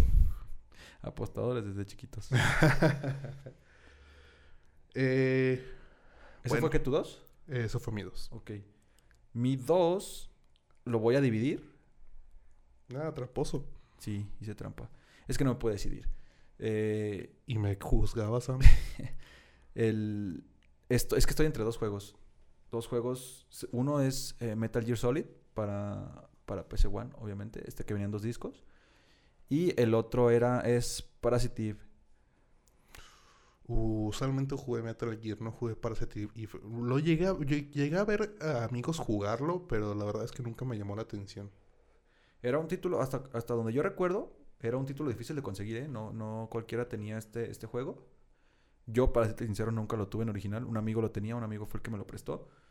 Pero era un juego difícil de conseguir. Era un juego de horror, pero tenía, combinaba... fue- fue como el primer Silent Hill, ¿no? Sí, Según- pero combinaba RPG. Sí. Este combinaba RPG porque a la hora de enfrentarte con los villanos tenías ciertos movimientos y tenías la barra de vida, la barra de, bueno, en este caso era como de, no recuerdo bien, era como de poción, poseído, como de virus, algo así. Este, y aparte tenías, también se te agotaban las balas, con tipo Resident Evil, pero ya con un poquito más combinado con RPG. Y aparte combinaba el, el horror. Y Metal Gear, para mí Metal Gear fue un, un- un juegazo porque obviamente se hizo la franquicia que se hizo. Obviamente. Pero para mí es, está en mi Que top. siento que Está en tiene mi algo especial. Esta, esta- esta franquicia tiene algo especial y creo que tiene mucho que ver con Hideo Kojima. Pero es una de las pocas franquicias que desde el primer juego generan esta esta idolatría por la, en la comunidad. Sí, y, y es que Hay- todos, yo- a- que todos queremos ser espías de pequeños. Sí, bueno, también. Y, y todos jugamos juegos como 007, todos jugamos juegos como... Ah, ¿cómo se llama este? Sí, Splinter pero estás de acuerdo. Está- bueno, pero Splinter Cell era un juegazo. Sí, pero, o sea, tenía esta parte de, de la parte del espionaje y todo, pero era la historia. Lo que al final de cuentas lo que te atrapa en un videojuego es la historia. Y era un juego difícil, era un juego difícil, era un juego increíblemente difícil. Para un Sí. niño de, de 10 años, salió en el 98, yo tenía 6 años, lo jugué como a los 8, más o menos 9. Para un niño de 9, 10 años, eh, es un juego muy difícil. Muy, muy difícil. Muy difícil, muy, muy difícil. De hecho, yo para pasarlo, obviamente... Digo, todos Eh, los Metal Gear siguen siendo Sí, difíciles. sí, sí, pero jugar. para un niño de 8 años, o sea, el Ghost. Pain me causó un maldito Sí, dolor pero para, el- para un niño de, de, de, de 8 años, 9 años, mm, era el triple de lo difícil. Entonces, yo lo que hacía era... Compraba revistas donde te, te pasaban tips, te Sí, pasaban... la revista de Nintendo, ¿no? Ajá, antes, ¿Cómo antes estaba la revista de Nintendo. En este caso no era Nintendo porque pues es de Metal Gear. Pero... Sí, pero de todas formas te pasaban, te pasaban datos. Sí, te pasaban datos, sí. De hecho, ahí tengo varias revistas. Luego me las traigo para que las vean. Tengo revistas de Nintendo de uff, viejísimas. Ahí las tengo guardadas. No, yo sí Bueno, tengo las- guardadas las unas. Tengo cartitas de Pepsi, tengo... eh, nerd, ñoño. Pero yo recuerdo una, comprar revistas para leer tips, ver qué hacer. Y otra, yo tengo... un- Ese era nues- nuestro internet Yo tengo- antes, o sea, yo- no, no teníamos manera de, de No entrar cheat Google. codes o cosas así. Sí, en, en- en- buscar. yo tenía mi computadora, en Encarta no había nada de, de, de Metal Gear. No me decía cómo pasar Metal Gear. Encarta, me decepcionaste. Te odio Encarta. Por eso no vendió. Por eso los cerraron, ¿no? Eh, entonces, eh, una fueron las revistas y otra fue un primo. Tengo un primo, mi primo Omar. Gracias, Omar. Él es tres, cuatro años más grande que yo. Si no me equivoco, cuatro años más grande que yo. Él, No lo sé, esto es familiar. él siempre también e- es gamer. Él, él también le gustaban los videojuegos, tenía las consolas. Él ya lo había pasado. Entonces, yo me acuerdo jugarlo con, con un vecino, un, un amigo de, de- de ahí de la colonia. Y cuando nos trabábamos y no sabíamos qué hacer, era buscar en, en el directorio, porque también antes no había la facilidad como antes. Era buscar en el directorio, en la agenda de mi mamá, buscar el, el número de mi tía, marcar a la casa y preguntarle a mi primo, es Omar, estoy aquí Porque antes no atorado. existían los teléfonos Ajá. celulares. Omar, ¿qué hago? O sea, estoy aquí atorado en este nivel. Se nota que somos viejos, ¿verdad? Sí. No, no, no, tanto, pero sí. Entonces, eh, ¿qué, ¿qué, hago? O sea, ¿cómo, ¿cómo paso este nivel? Y ya me decía, ah, mira, haz esto, haz esto, el otro. Me acuerdo que le hablamos cuando teníamos que hacer rappel. Una vez que teníamos que tecar con, en lanzagranadas. Ya cuando lo pasas y, lo, y desbloqueas el, el, infinito. en el, que, en el que tenías que desconectar el control? Eh, ese era cuando jugabas contra el... Contra Mantis, ¿no? ¿Pero si, era, si era el 1? Sí. Sí, sí, sí, es en el PS1 que te es que lo que hacías es que detectaba todos tus movimientos. Tú le disparabas y te, leía los movimientos, los golpes, te los detectaba y todo te los, todo te lo esquivaba. Entonces el truco era desconectarlo del, del control 1, conectarlo en el control hay, 2. Hay tantos pinches juegos de, de, de, Metal Gear y la historia es tan, tan enredada que créanme. Hay veces que siento que vi un vi algo en el primero y en realidad era del Phantom Pain, no sé, una cosa sí, era, el, el truco era, eh, para él era desconectarlo del, del, del, del mando 1 conectaron el 2 y ya no ya no era tan fácil que detectara tus movimientos. sí, pero eso, era, era, algo, era, algo que no, que no, que no... ¿Cómo lo, cómo lo averiguas? Ajá, ¿cómo, ¿cómo, averiguas? O sea, al menos de que alguien lo haga por primera vez y vaya pasando la información de persona en persona. No, y esa información venía desde Japón. Estoy casi seguro. No, no, te lo puedo afirmar, pero estoy casi seguro que viene de Japón. ¿Cómo llegó aquí? Entre los, la comunidad gamer, las revistas. ¿Te acuerdas de este canal que había en del... En paz descanse el... En paz descanse el, conductor. El de, de, Nintendo. Que también te pasaba tips y te pasaban juegos. Los nuevos juegos van a salir nuevos juegos. O este juego. Y tú podías mandarle una carta o hablar por teléfono al programa. Decir, oye, estoy atorado en este nivel. ¿Cómo le hago? Y ellos te decían tips para pasar el nivel, o te decían, te daban una guía, o te decían, ah, mira, en tal revista viene tal guía. Y entonces, ese era nuestro internet. Sí, Hablar por teléfono a la televisora. Antes éramos más Comprar revistas. lo que hemos hecho todo el programa. Antes éramos más comunidad. Sí, no, porque también ahora tienes los grupos de Facebook, los grupos de... o sea, está, no sé, Trucoteca que te da las guías completas. Entonces, pero sí era más difícil conseguir que, información. Por cierto, si usas trucos para jugar, no, pero en Trucoteca no, no siempre te dan trucos, te dan las guías, o sea, es como... Sí, pero cualquier cosa. Si usas trucos para jugar. Si usas trucos para jugar. Excepto si juegas Age of Empires. Lo hace más divertido. Es el Wolololo. Wolololo. sí, no, pero sí, era, era, más difícil para nosotros. Y, y, todavía fue más difícil para los que estaban atrás de nosotros. Todavía nos tocó a nosotros una, una era dorada, se podría decir. Entonces, pero sí era difícil. Y estaba padre. Y Metal Gear era eso. Era difícil pasar. Era una historia increíblemente buena. Era... Te convertías en, un espía. Eran dos discos. Así de pesado en un juego para Play 1. Lo vimos con Driver también. Que creo fue, fue el primer juego que sucedió en eso. no me atrevería a decir... No, no me atrevería a decir que fue el único. Pero fue uno de los primeros juegos que hizo... Sí, porque para ese también lo tenía. También, también eh, Driver 2 era hasta de dos discos. Entonces, pero sí, el hecho de que fue un, un juego increíblemente pesado muy buenas gráficas. Para ese entonces era, wow, está nadando, está, está, está buceando.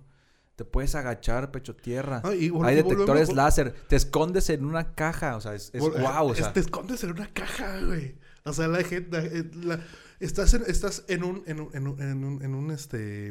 En un complejo militar eh, por gente que duró años entrenándose, entrenándose. Y la manera más sencilla para, para ocultarse ellos es en una caja. No, no, y, y, aparte de, que te subes una caja, o sea, los primeros...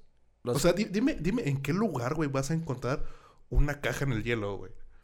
¿Cómo por qué? Pues, ¿No viste que se la saca de la espalda? Ajá, ¿y dónde se la guardaba, güey? Es que, es que no te la sabes, la desdobla, es, origami. Es como origami, desdobla la caja, ah, la hace chiquita. Japón. Porque Japón se la guarda, la de acá, salivita, lo pega y se hace la caja y se guarda. Y todo eso en microsegundos, güey. no, y, lo y aparte, lo difícil era que los primeros niveles no tenías armas letales. Los primeros niveles los pasabas con un arma que los dormías. Que creo que eso es era una, de las somníferos. Que siento, siento que eso es una de las ventajas que tiene Splinter Cell con relación a, Metal Gear. Es que eh, Splinter Cell te, te, premia por no matar. O sea, por dejar inconsciente, por eh, inhabilitar. Y Metal Gear, en Metal Gear podrías estar matando a todo el mundo en el momento en el que te dieran armas y no había problema. Sí, que al principio no puedes porque son puros somníferos, pero ya después que agarras tus armas dices, ay. Podías, irte, podías irte a los ramos y no pasaba nada. Pues no pasaba nada y sí, porque te veían. También, era, también era ser táctico. obviamente, así, obviamente si, si eras lo, suficiente buen, lo suficientemente bueno con el, con el control y con tus habilidades, podrías, podías pasar el juego matando a todo el mundo. No necesariamente tenías que hacer como muy sigiloso, ¿no? Y es una de las diferencias que tiene Splinter Cell. Splinter Cell eh, te obliga a ser sigiloso. Sí, sí, Pues ese es mi, mi dos. Bueno, se viene tu uno. Pasamos al uno, que es otro de los que donde dice trampa, pero pues que en verdad. Ay, me dices tramposo a mí. Pero es que en verdad no hay manera de separarlos. Hay, mano negra. También sepan que hay mucho chiste local. Quizás no entiendan todos, pero es lo que hay. Mano negra lo dije por evidentes razones. O sea, si tienes que explicar un chiste, güey, creo que es evidente mm. que... No, el chiste, estaba explicando, chiste es eh, por ejemplo, hace rato el de, de mi sobrina y cosas así, pues que son chistes locales. No le quita lo malo al chiste. Pues no. Nunca dije que fueran buenos. Bueno. Somos ñoños, no comediantes.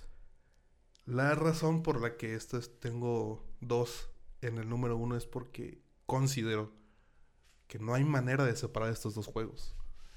y yo, yo, yo junté dos en el 2 y te enojaste.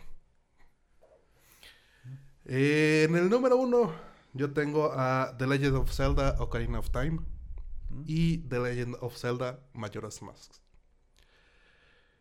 Estos dos juegos representan mi iniciación al mundo del gaming. ¿Fueron los eh, primeros juegos que jugaste? Son los primeros juegos que jugué. Yo no recuerdo mi primer juego que jugué. Yo sí, porque este me, dejó traumado.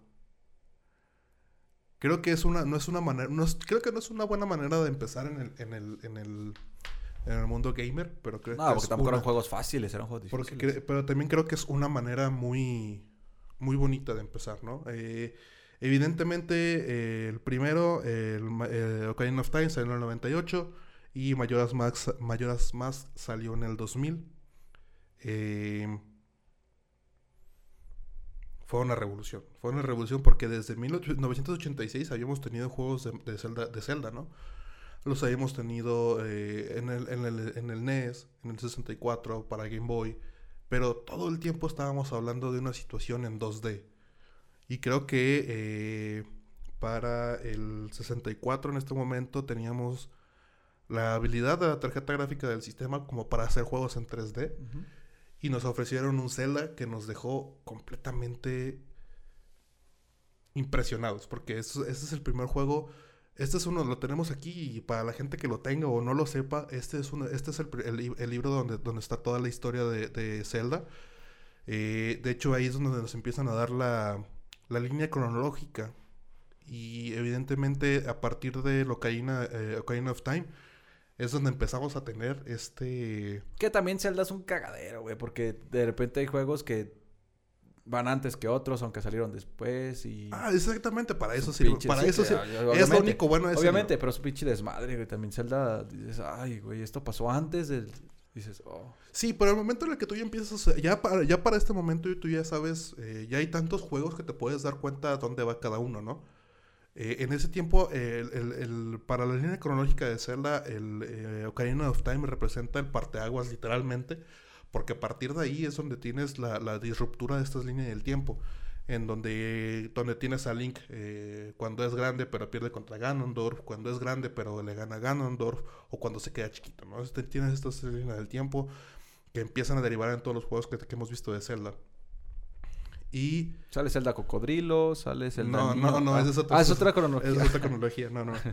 este... Y aparte tenemos Majora's Mask, que siento que es una de las obras maestras de esta línea, de estos, de estos videojuegos.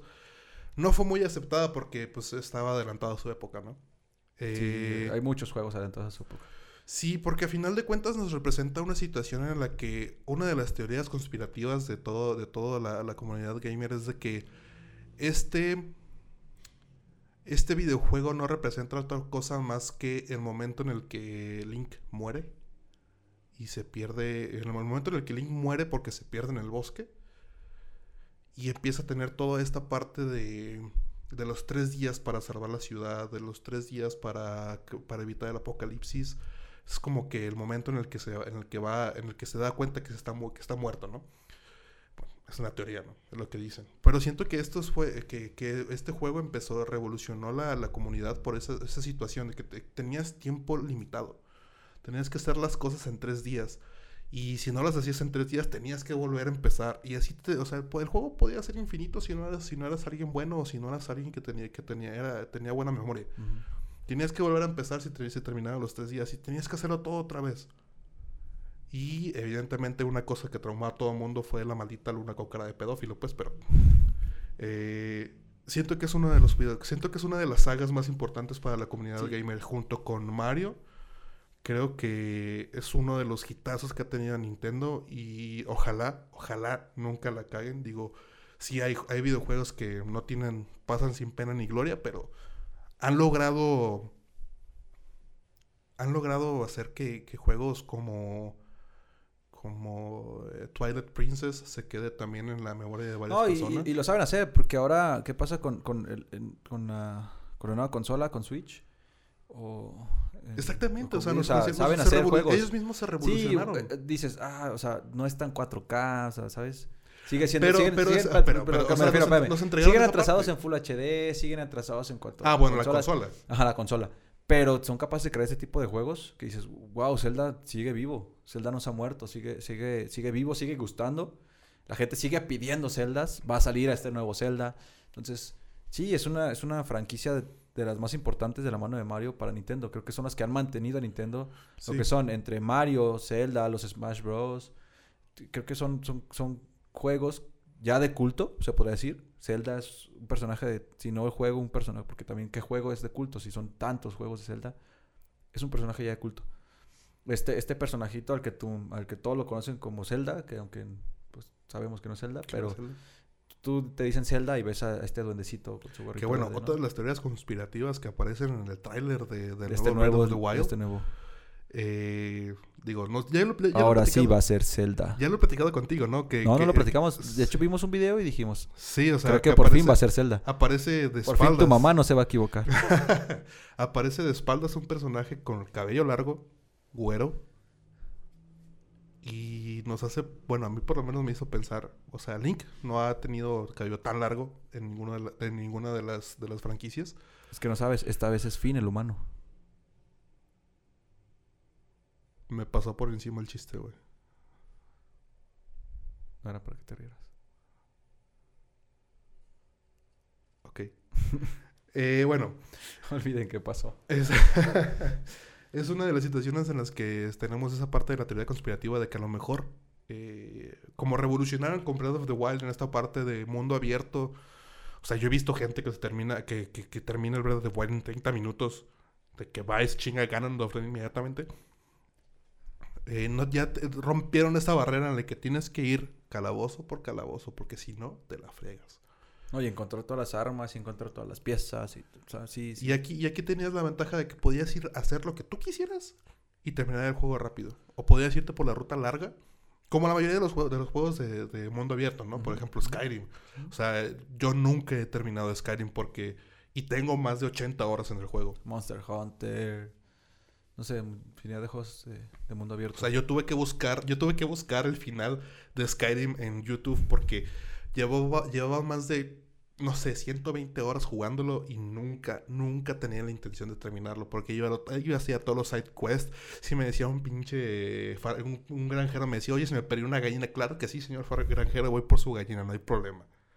Me gustaba, soy ese tipo de gente cuando, cuando trabajo en, esos y, y, y, son cosas que no cansan. Ahora con Outriders, igual, te encuentras en un mundo, el señor, ay, ayúdame a encontrar a mi hija. Hay quien decide primero terminar la historia, luego hacer todas las, las, alternativas, y hay quien en el mundo en el que se encuentra trata de hacer todo y luego irse. Eso ya es decisión de cada quien. Sí, es una de, las ventajas que tienen los, los, juegos de mundo abierto. Digo, también hay desatinos, ¿no? Como No Man's Sky. Digo que... que bueno, ya con los DLCs ya mejoró. Ya no es lo que ya, ya es un poquito más lo que prometía. Pero ¿qué tan buen juego es un videojuego que necesitas DLCs para que sea un buen, buen videojuego? Dinero, dinero, dinero. A todos, a la mayoría de los juegos les ponen DLCs, güey. Sí, pero eh, hay una diferencia entre un buen videojuego, que es un buen videojuego, y después le pones DLCs, a un juego que le pones DLCs para y lo haces un buen videojuego. Sí, para, no, para que sea un poquito más lo que prometiste, ¿no? Ajá. Sí. Eh, mi top 1 es uno clásico de antaño del 88. Todos, todos. Lo generalizas. La mayoría lo han jugado. todos los que se dicen gamer lo han jugado. Todos. Es Buen punto. Todos los que se dicen. Todos los que se dicen gamers lo han jugado. Es Super Mario Bros. 3. Ajá, weón. Obviamente, ahorita platicamos un poquito de, de los que dejamos fuera. Pero Super Mario Bros. 3, juegazo. Juegazo. Sí, sí, sí. Porque. eh, Creo que es el que más recordamos todos, ¿no? Junto eh, con el primer junto Mario. con Super Mario, sí, claro. Pero. Y es creo, que- creo que el segundo fue el que todo el mundo dice. "Mm, El de la princesita que va Sí, sí, no. Eh, Y este juego se hizo tan genial, al menos am, a mi parecer. Obviamente ya existía el de jugar con dos videojuegos, con dos jugadores, uno Mario, otro Luigi. Pero. ¿eh? O como lo conoce tu mamá, el Mario Verde. El Mario Verde. Pero eh, creo que este Super Mario le metió muchísimas cosas buenísimas al juego. Cuando de repente hubo el furor de Mario, compramos, co- compramos los cassettes o, lo- lo- o los tenías. Obviamente yo no lo compré nuevo porque pues, salió en el 88. Pero ya cuando lo jugué también era un Mario distinto. ¿Por qué? Porque eran varias islas, eran varios mundos, era no nada más acabar el mundo y ya, sino que eran varias islas, podías transportarte, bueno, Perdón. viajar entre las islas.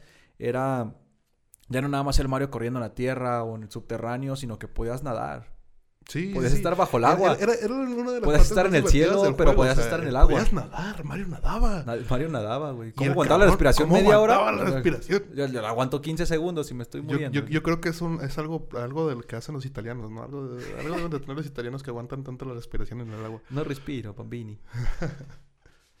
sí, no, es... es, es, es- es- O a lo mejor es una técnica de plomero, güey. ¿Qué tiene de plomero no respirar? Se la pasan en el agua.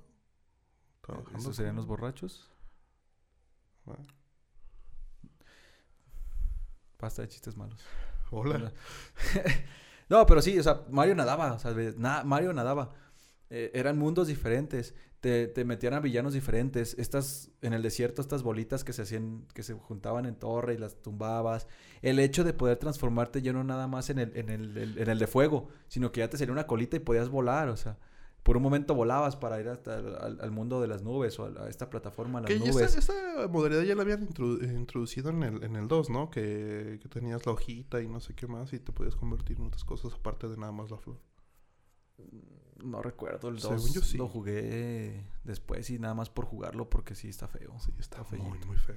Ni siquiera es, creo que ni siquiera es canon, güey. Creo que era, estaba, creo que era un, eh, creo que era un Ay, sueño. mira, esa palabra la inventaron simplemente para decir, ah, la cagamos aquí. Creo que era un sueño, no, no, no tengo idea. Pero sí, Super Mario Bros. revolucionó un chingo. Sí, creo que era un sueño. algo el hecho, el hecho también de, de que al final del mundo No, no, no, no, no era un sueño, era una obra de teatro. era una obra de teatro, sí cierto, sí cierto, discúlpenme, discúlpenme, era una obra de teatro. El hecho de también al final El que era un sueño Link. de tener poder ganar poderes para tu siguiente mundo o coleccionar poderes cuando juntas estas tres piecitas que van girando Ajá. que a cuántos no nos frustró esto, güey. Que quedabas a dos Nunca la- centímetros. O nunca la atinabas, güey. Pinche estrellita, flor, hongo. Dices, qué tan pinche malo tengo que ser. No, pero sea, el hecho de ganarte un poder, de coleccionar poderes para después utilizarlos en el siguiente nivel. Sí. No solamente era esa isla, no solamente eso, o sea, eran pasar ese castillito, luego otro castillito, luego otro castillito, luego podías cambiarte de isla donde te ve otros 10 mendigos castillos y salvar otros 10 princesas falsas y matar a otros 10 Bowser. Y dices, no manches, o sea. Pero estaba genial, porque era un mundo muy largo, era un juego larguísimo. Sí. No recuerdo bien qué tan largo es, o sea, no te puedo decir cuántas horas jugando, pero es larguísimo, es un juego súper largo. Yo no recuerdo haberlo terminado, la verdad. Es un juego, yo sí, yo sí creo que sí más de una vez. Bueno, este, ta- también tiene mucho porque que ver soy que... muy fan y porque los emuladores, obviamente. Sí, no, bueno, también tiene mucho que ver que en realidad yo tampoco lo jugué en... eh, en eh, en el 64 fue para NES. Fue para, Fue para ¿no? NES. Sí, en- yo nunca lo jugué en el NES eh, completo. Porque pues nunca tuve el NES. ¿Verdad? Porque pobre. Entonces, este... Lo tenía, lo tenía una vecina y iba y lo jugaba y siempre jugábamos nada más los primeros mundos. ¿Por qué? Pues, pues, que obviamente no me iba a dejar jugar su partida. Entonces abríamos una partida diferente y solamente jugábamos los primeros, los primeros mundos y así, ¿no? Pero ya lo llegué a jugar un poquito ya más mayor, pero en emuladores y, y sí, y es un juego larguísimo. Sí, no, y luego los mundos ese momento- diferentes, el mundo de los hongos largos, cortitos, los cañones, ya salen los cañones, ya, ya salen otro tipo de cinemáticas también, este, que ya existían a lo mejor en Mario, pero que le dieron otro giro y que como jugador de Mario no te esperabas un mundo tan largo, no te esperabas rivales tan difíciles, no te esperabas desafíos tan complicados y fue un, fue un juego que, que marcó a muchas generaciones, que incluso sigue marcando generaciones. Sí. Todavía mis sobrinos, este, cuando estaban chicos, obviamente por mí, pero jugábamos Mario y les gustaba mucho jugar Super Mario Bros. 3. Cuando tuve la maquinita, cuando tenía ¿Cómo se les llama eso? Entonces, ¿cómo se les dice estas las maquinitas? No, entonces aquí en México le decimos las, maquinitas. Las arcades, las arcadias, las arcades. Este, era... No, es, no, lenguaje incluyente, así es, las arcades. era jugar otro de los juegos que también tuve que dejar de la lista porque, pues, obviamente es difícil, pero... No, o sea, sí, sí, sí. Bomberman. Si Jugamos Bomberman. fuera tuviéramos tenido un top 100, digo, a final por, de cuentas. Por, por, o sea, mis sobrinos conocieron por mí Bomberman, que era un, o sea, jugaba con mis sobrinos Bomberman. Nunca me imaginé jugar con mis sobrinos. Nunca me imaginé yo veintitantos años jugando con mi sobrino de 10 años jugando Bomberman. Nunca me lo imaginé. Entonces es padre también unir este, estas generaciones así de esta manera. Jugamos Bomberman, Super Mario Bros. 3.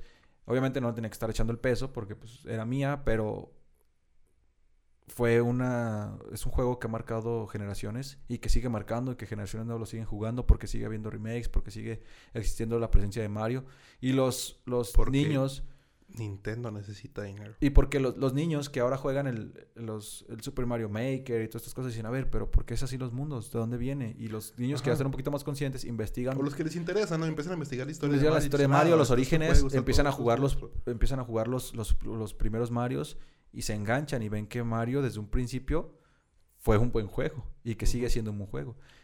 entonces, de luego te meten Super Smash Bros., te meten ese tipo de cosas que dices, wow, o sea yo recuerdo jugar Super Smash Bros. por primera vez en el 64 y nada manches, o sea, es un, juegazo, peleas a tus personajes favoritos, está haciendo desmadre, y luego te meten a Solid Snake y dices, wow. Luego te meten a Lucario y dices, yo quiero jugar Super Smash Bros. Pero sí, Mario, aparte de ser la franquicia que es, este juego, Super Mario Bros. 3, creo que es de mis favoritos, de los favoritos de muchos. Y creo que está en la conciencia colectiva de todos los gamers eh, hasta la fecha. Creo que todo el mundo tenemos un, eh, tenemos un Mario en nuestro Un Mario favorito, sí. Sí, todo el mundo tenemos un Mario. O si no, o si no un Mario, uno de los spin-offs, ¿no? Porque, por ejemplo, de, de Mario, eh, mi juego favorito es... de Luigi's Mansion. no, para, mí es Yoshi Island. Ah, Yoshi Island es buenísimo. Para mí, para mí uno de, de la franquicia de, de, Mario, mi juego favorito es Yoshi Island. El 1, el 2, el que tú, que tú me quieras. Sí. Sí, siento que es uno de los También Luigi Mansion alguien, alguien tiene por lo menos un, un, un, juego de la franquicia de Mario tiene, tienes en, tu, en, tu, top 10, ¿no? Sí, sí, sí, todos tienen un juego de Mario en su top 10. Que es como, por ejemplo, lo que hablábamos antes, ¿no? O sea, es, es, una, son, es una de las franquicias... Es la franquicia representativa de Nintendo. Digo, a final de cuentas es la bandera con la que trabaja Nintendo. Eh, si, no, si no aparece Mario en, en algún juego de Smash, no sé qué va a pasar con Nintendo, la verdad. Sí, y, y, así como metemos juegos, podemos meter juegos, dejamos de lado franquicias grandes como Crash, dejamos, o sea, Crash, dejamos franquicias de lado como Pokémon, como Sonic, que también Sonic es el, es el Mario de Sega. Son juegos de culto. Son juegos de, culto. es, que, es que si, si, hacemos un top 10 de los juegos que todo mundo jugó, digo, a final de cuentas vamos a terminar con el mismo top 10 que todo el mundo, ¿no? Pokémon, Mario, Zelda, Sonic, entonces no, no tiene mucho chiste hacer eso. Digo, todo el mundo sabemos que son grandes juegos, no hay necesidad de, repetirlo en cada top. Pero sí, pues estos fueron. Estos fueron nuestro top 5. Sí, eh, no sé. Siento que durante todo el programa hemos estado hablando de, esta diferencia que tenemos en las generaciones de, de los gamings. Y yo creo que yo siento que es lo que deberíamos hacer, como tú contabas. O sea, unirnos. Unirnos y a fin de cuentas decir, ¿sabes qué? Cuando yo estaba joven existía este juego. Y ahora tú que creciste con Overwatch, ven, te enseño que, que y, con Mario. Que y, y está chido, digo, yo nunca me imaginé jugando con mis sobrinos, este... Bomberman, Mario, pero digo, también no abusen, porque pues por mi culpa mi sobrina es otaku, entonces también no, no abusen de enseñarle todo lo que les gusta, porque... No, en realidad sí, acerquen a, a, las generaciones nuevas, si, si tienen el, el poder, si tienen la confianza, si tienen la oportunidad de hacerlo, enseñen en esos juegos de, antes con los que nos divertíamos, juegos con los que estamos seguros que se van a divertir, así tengan 10 años, 5 años, les van a gustar. Entonces, acérquenlos, acérquenlos. También ustedes conozcan los juegos que a lo mejor no les gustan. Pruébenlos. Jueguen de todo. Pruébenlos. Por ejemplo, está el, el, hate con, con Free Fire. No le tires hate hasta que no lo juegues. Si ya lo jugaste y no te gustó, pues ya pero pruébalo, juégalo, o sea, jueguen todo, prueben todo, este, experimenten con los experimenten con los juegos. Y si no les gusta, pues no los jueguen y ya. Pero sí creo que es la manera de unirnos como comunidad con los pequeños, grandes, con los más grandes. Y... Sí, a fin de cuentas vas a encontrar algún, algún género de videojuegos que te va a gustar. Eh, hay tantas, tantas variedades. Nunca jueguen Silent Hill solos. No lo hagan. O si, lo juegan, o si lo juegan con amigos, que su amigo no esté loco. Porque les van a salir pesadillas todo el bendito juego. Fue solamente una vez y no lo has olvidado. Fue culpa de Daniel tuya. Las casas tienen el techo amarillo. Y las puertas moradas. Sí, muy normal. normal. Nunca jueguen Silent Hill con amigos locos. Bueno, eh, eso ha sido todo por el día de hoy. Eh, siento que vamos a tener mucho hate. Nos alargamos mucho. Nos alargamos mucho. Digo, ah, creo que llevamos apenas como 35 minutos, una cosa así. Eh, pero no, no siento que nos, nos hayamos alargado. Eh, siento que vamos a empezar a trabajar de esta manera. Vamos a subir podcast una media hora por lo menos para empezar a, ganar un poco de... Miren, esto lo hacemos, esto lo hacemos de verdad desde el corazón. Lo hacemos, somos dos amigos que esto lo hacíamos todas las semanas, pero sin esto sin los micrófonos y sin la cámara.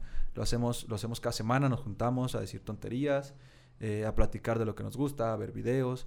Entonces lo hacemos desde el corazón, lo hacemos porque queremos eh, que ustedes vean. Y porque queremos dinero. Y porque queremos dinero.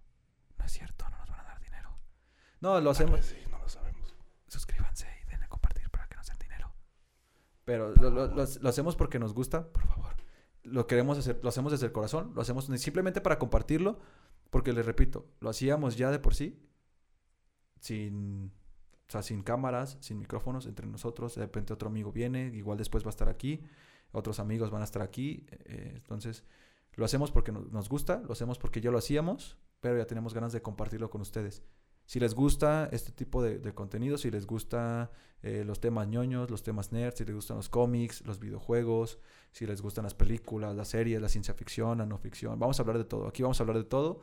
Vamos a hablar desde viajes en el tiempo. De todo lo, de todo lo que, lo que pueda englobar a la parte ñoña. A la, parte, a la parte nerd, sí, porque hacemos de todo. Nos gusta leer, nos gusta ver cómics. Que, yo siento que es algo Ver cómics, qué tonto. Nos gusta ver animes.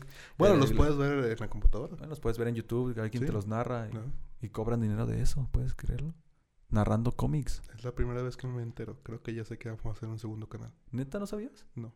Hay videos de YouTube donde los vatos están, literal, narran el cómic. O sea, literal, este, le estampan el cómic, sacan captura y te lo van narrando ellos con una voz de... O sea, que si hay una viñeta que dice pum, te dicen pum. Sí, dice, no, detente crearé una protección. O sea, te van narrando como con su voz como si estuvieran ellos, como si ellos fueran el, personaje, ¿no? Creo que entre eso y el ASMR no sé qué es más estúpido. No lo sé. O sea, si es, si es manga, te lo entiendo en el sentido de que a lo mejor muchas veces viene en japonés y te lo están describiendo. O sea, si todavía no llega la traducción. Ah, sí, sí, sí. No, no voy a aprender a leer japonés para leer un manga.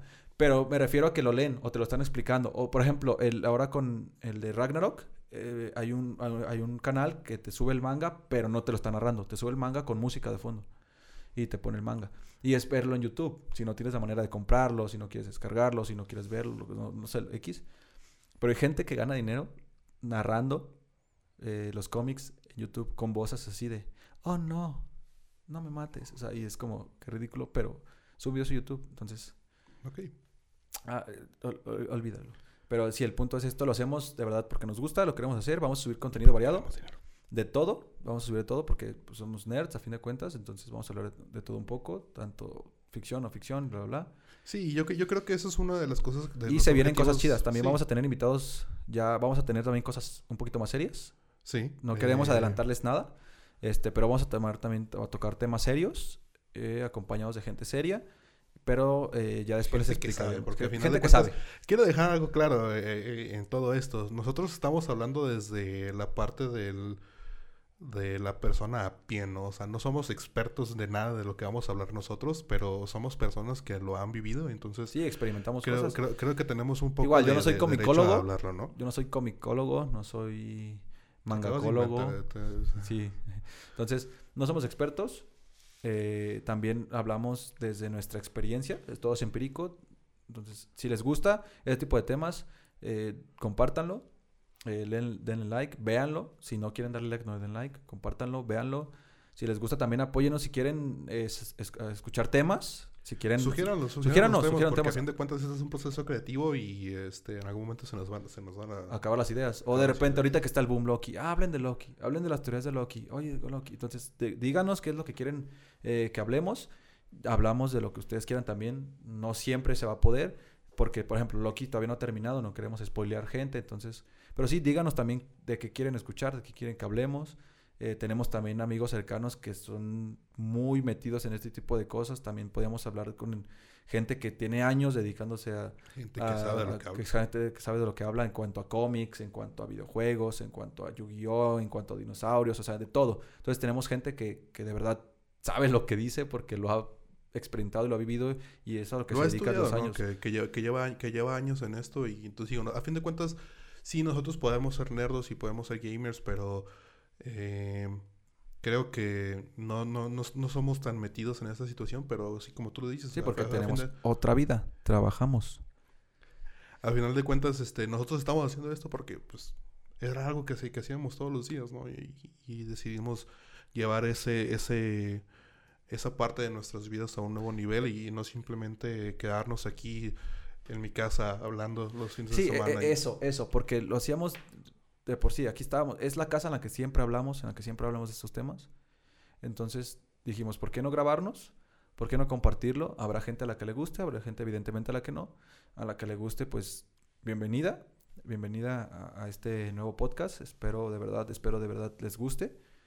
Porque sí, lo hacemos de verdad con el corazón. Lo hacemos con el corazón, lo hacemos porque nos gusta lo que vivimos, nos gusta este mundo. Estamos hechos por y para ello. Y pues si les gusta, sean bienvenidos a esta, esta nueva familia que vamos a, crear. Y de verdad, ayúdenos, nos ayudan muchísimo compartiendo. Somos nuevos. Este es el primer video que estamos grabando. Eh, ayúdenos.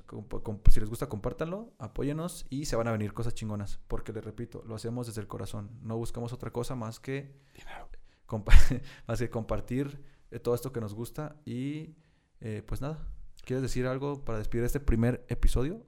Eh, yo siento que una de las razones por las que eh, deberían de empezar a seguirnos, a seguir este podcast, es de que vamos a empezar a hablar de temas y vamos a empezar a hablar de cosas en las que se van a dar cuenta que pues todo mundo tenemos un poco de ñoño, ¿no? Dentro de nosotros. Todo mundo tenemos algo que nos apasiona. Que al final de cuentas esa, es la definición de ñoño, ¿no? Una persona que le apasiona demasiado algo. Exactamente, sí. Si eres ingeniero y te apasionan las máquinas, eres ñoño de eres las máquinas. de las máquinas, a fin de cuentas. Ajá. Entonces yo creo que eh, compartan todo este contenido a, alguien que ustedes piensen que les le, va a gustar porque a final de cuentas vamos a tratar de hacer eso, ¿no? De hacerles ver que... ser, eh, ser ñoño no está mal. Ser ñoño no está mal. Creo que esa es la primicia. Ser ñoño no está mal. No es malo, no es feo, no te van a discriminar. Puedes tener una vida. sí. Sí te discrimina un poquito. Pero me refiero a que... eres un tipo gordo friki en el sótano de tu mamá, yo también te discrimino, pero es otra cosa, ¿no? Sí, no, pero me refiero a que, o sea, todos tenemos amigos, todos tenemos familia, todos tenemos vida social. Y puede que tú seas un ñoño y la gente no lo sepa. Que tú sí lo sepas, pero que la gente no lo sepa. Que te da vergüenza decirlo, quizá, no sé, puede existir la posibilidad que te dé vergüenza decir que, te gusta ver anime o que te gusta leer cómics. No, tienes, no tendrías por qué avergonzarte, pero hay gente que, que todavía a esas alturas, en este, este siglo XXI, se siente un poquito avergonzado de lo que le gusta. Creo que nunca debes de sentirte, debes de sentir vergüenza por hacer lo que te gusta. Excepto si, si lo que te gusta es matar. Pero creo que el, punto está muy dark. El punto está entendido. O sea, no deberías de sentirte mal ni de avergonzarte eh, por lo que te gusta. Entonces. Excepto si te gustan los pies. Sí. No. Espera. No. Entonces, si no te sientas mal de lo, por, lo, por lo que te gusta, eso es lo que queremos tocar. Que todos tenemos algo de ñoño. Todos tenemos algo de ñoño. Entonces, espero les guste. Gracias por escucharnos. A las tres personas que nos están escuchando, gracias. Espero sean cinco. Espero se hayan quedado las tres personas que empezaron. Espero que las tres personas que empezaron a verlo se hayan quedado los 30, 40 minutos que dure esto. De verdad, muchas gracias. Este es el primer episodio. Se vienen cosas padres. Vamos a tener eh, por ahí unas seccioncillas este, que espero les guste. Vamos a hablar de todo. Pero sí, eh, muchas gracias. Ya me cansé de decir gracias. Creo que ya es tiempo de dejarlo porque... No sé, yo simplemente estoy dejando de continuar. Sí, ya. Muchas gracias. Denle like, compártanla, suscríbanse. Eh, si van en si quieren escucharnos en el carro, también esperamos estar en Spotify. Y En cuanto sepamos cómo hacerlo. en cuanto sepamos cómo hacerlo. Sí, creo que para este, cuando salga este episodio, ya vamos a tener todo listo. No las promesas, amigo. Mire, le- les digo algo. No hemos grabado el intro. No Ni- tenemos nada. no tenemos nada. Entonces, espero les guste. Bye. Es un buen inicio. Hasta Dios. ¿Hasta qué? Hasta Dios. Hasta luego. Bye. ¿Me puedo trabar? No te importes. Adiós.